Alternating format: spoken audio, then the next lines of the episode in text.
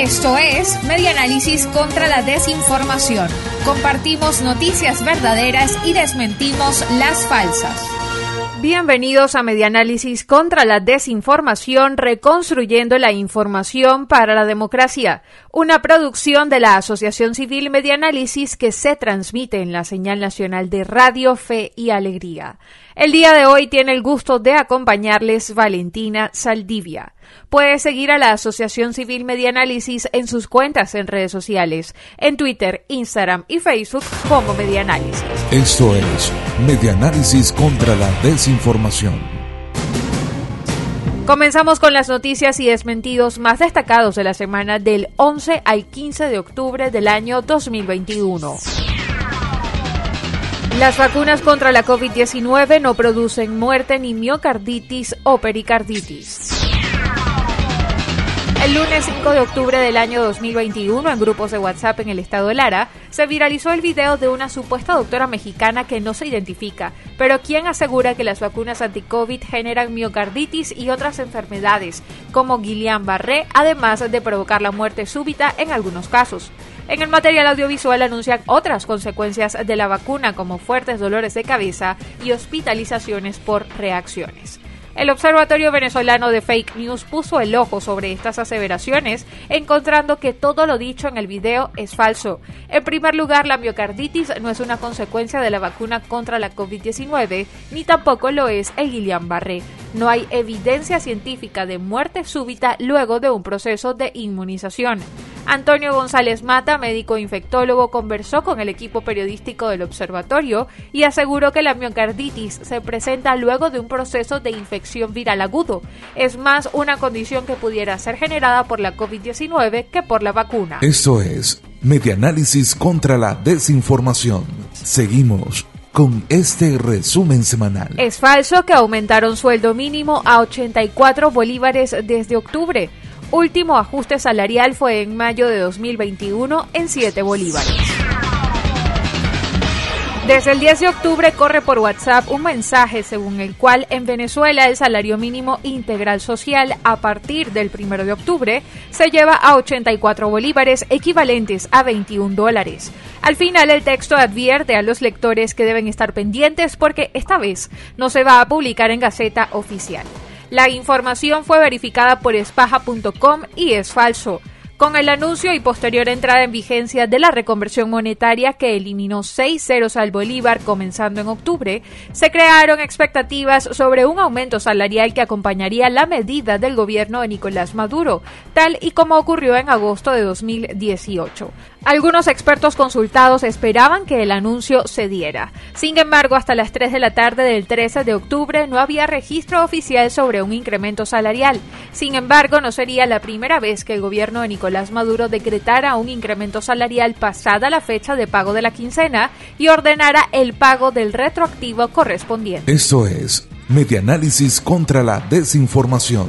Seguimos con este resumen semanal. Plan Una Gota de Amor para mi escuela solo ha atendido a tres de los 1.474 planteles que funcionan en el estado Anzuategui. De 1.474 planteles educativos públicos con los que cuenta el Estado Anzuategui, solo han sido recuperados tres por el plan Una Gota de Amor para mi Escuela del Ministerio de Educación. Así lo dio a conocer Mayra Marín, presidenta de la Federación Venezolana de Maestros en la entidad, según reseña Radio Fe y Alegría Noticias.com. Un punto que el Ministerio considera también imprescindible para el regreso a las clases presenciales en Anzuategui es la vacunación anti-COVID-19 para todos los que integran la nómina administrativa, docente y obrera, además de los estudiantes. Ante esta situación, los profesionales de la educación pública se mantienen firmes ante la necesidad de regresar a las clases presenciales con una inmunización masiva contra la COVID-19. También exigen programas de higiene y seguridad en los centros educativos, reparación y acondicionamiento de la infraestructura y garantía de transporte y alimentación para los estudiantes y docentes. Esto es Medianálisis contra la desinformación. Seguimos con este resumen semanal. Según la ONG Espacio Público, durante este año 2021 se han registrado 312 violaciones a la libertad de expresión. La organización no gubernamental Espacio Público informó este lunes 11 de octubre que en el mes de septiembre se contabilizaron 14 casos que se traducen en 20 violaciones a la libertad de expresión en Venezuela. En el noveno mes del año, la ciudadanía en general, medios de comunicación y periodistas resultaron ser las principales víctimas, mientras que los responsables de la mayoría de estas violaciones fueron las instituciones del Estado, cuerpos de seguridad y desconocidos, indicó Espacio Público.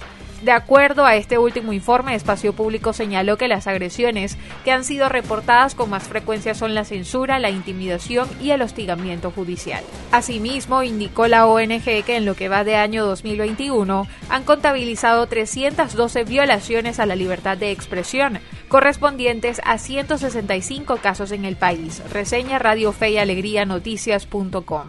De igual forma, destacó que persiste el acoso contra periodistas, resaltando el caso del reportero del portal venezolano Armando.info, Roberto Denis. Esto es Medianálisis contra la Desinformación. Seguimos con este resumen semanal. La Organización Mundial de la Salud confirmó casos de fiebre amarilla en Venezuela, en los estados Monagas y Anzuategui. La Organización Mundial de la Salud confirmó un brote de fiebre amarilla en Venezuela tras la confirmación de siete casos. El 2 de octubre, la organización no gubernamental Médicos Unidos de Venezuela ya había afirmado sobre la confirmación de estos casos, más 10 que se detectaron en animales, según reseña el diario. La organización informó que los 10 casos se registraron en monos araguatos, Siete de los contagios fueron detectados en el estado Monagas y otros tres en el estado Anzuategui. La información publicada en la cuenta de Twitter señala que dos de los casos fueron diagnosticados mediante pruebas PCR. La OMS recomendó aumentar la cobertura de vacunación entre la población de forma urgente, particularmente de la que vive en zonas amazónicas y que están expuestas a dos mosquitos que transmiten la enfermedad en áreas forestales.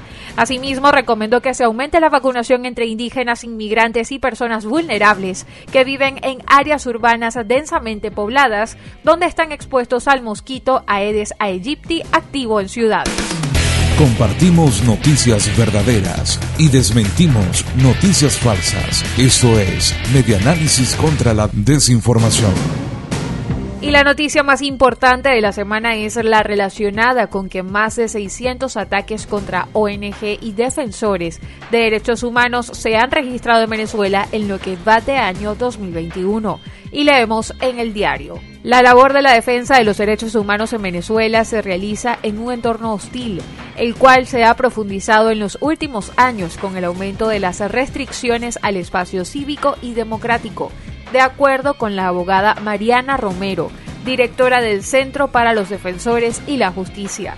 En los últimos 20 años se ha visto un quiebre institucional en donde los poderes públicos y los principales entes del Estado se han alineado a unas políticas de criminalización y represión en contra de los defensores de los derechos humanos, precisó Romero durante el foro Amenazas y Oportunidades para el Trabajo de los Defensores de Derechos Humanos, organizado por la Coalición por Venezuela, reveló que en lo que va de 2021 contabilizaron 609 agresiones en contra de la defensa y exigencia de derechos humanos. Según el monitoreo independiente del Centro para los Defensores y la Justicia, en el año 2019 se registró un total de 135 agresiones a este grupo. En el año 2020 incrementó a 303 ataques contra los defensores.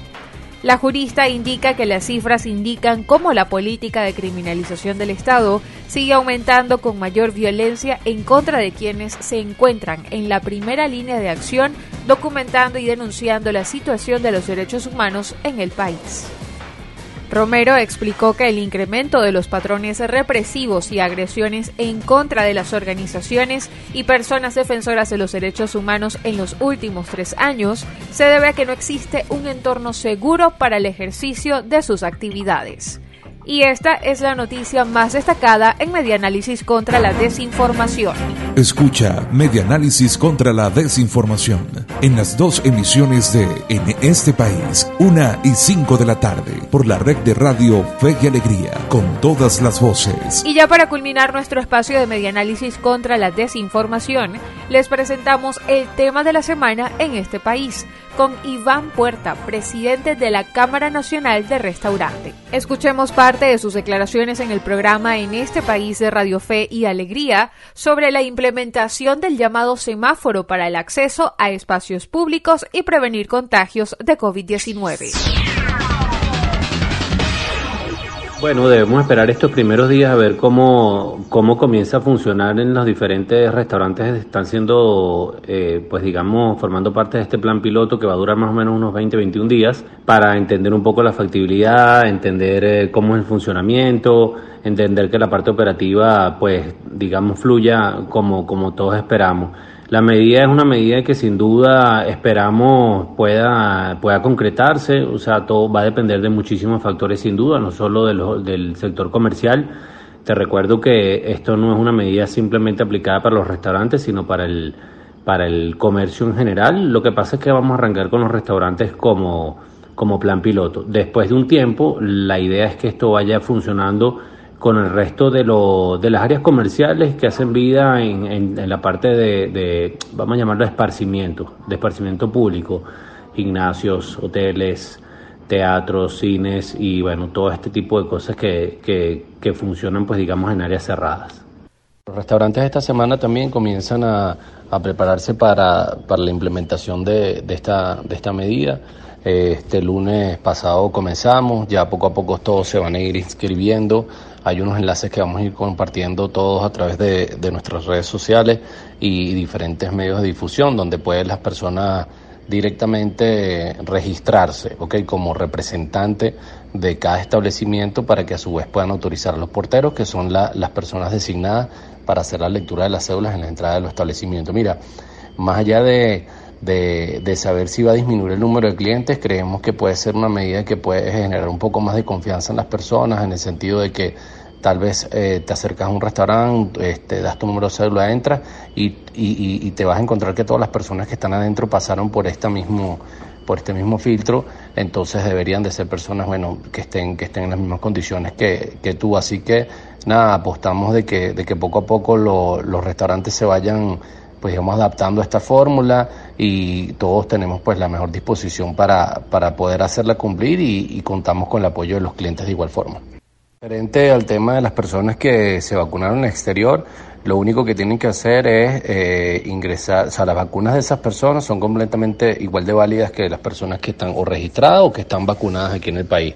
Las personas lo único que tienen que hacer es presentar, presentar, registrar su carnet de vacunación en, en, la página del, portal Patria y allí cada vez que lleguen a un sitio pues van a aparecer en verde de ahora en adelante.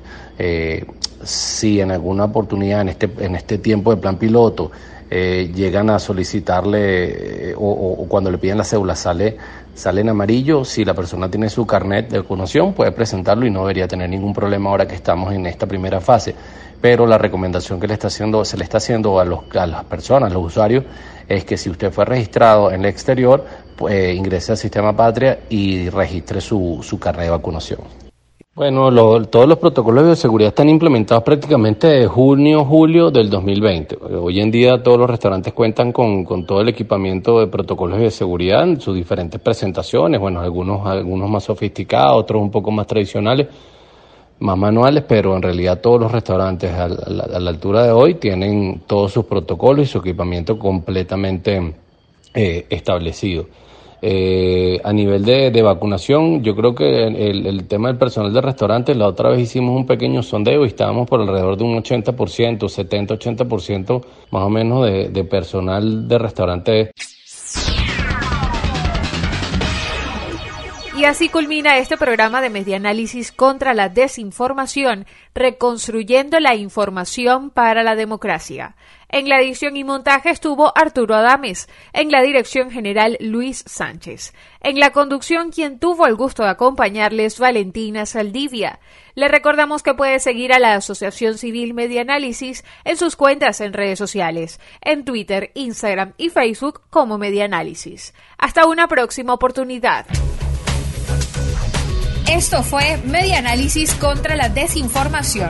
Síguenos en nuestras redes sociales, en Twitter e Instagram en arroba medianálisis y nuestra página web medianálisis.org.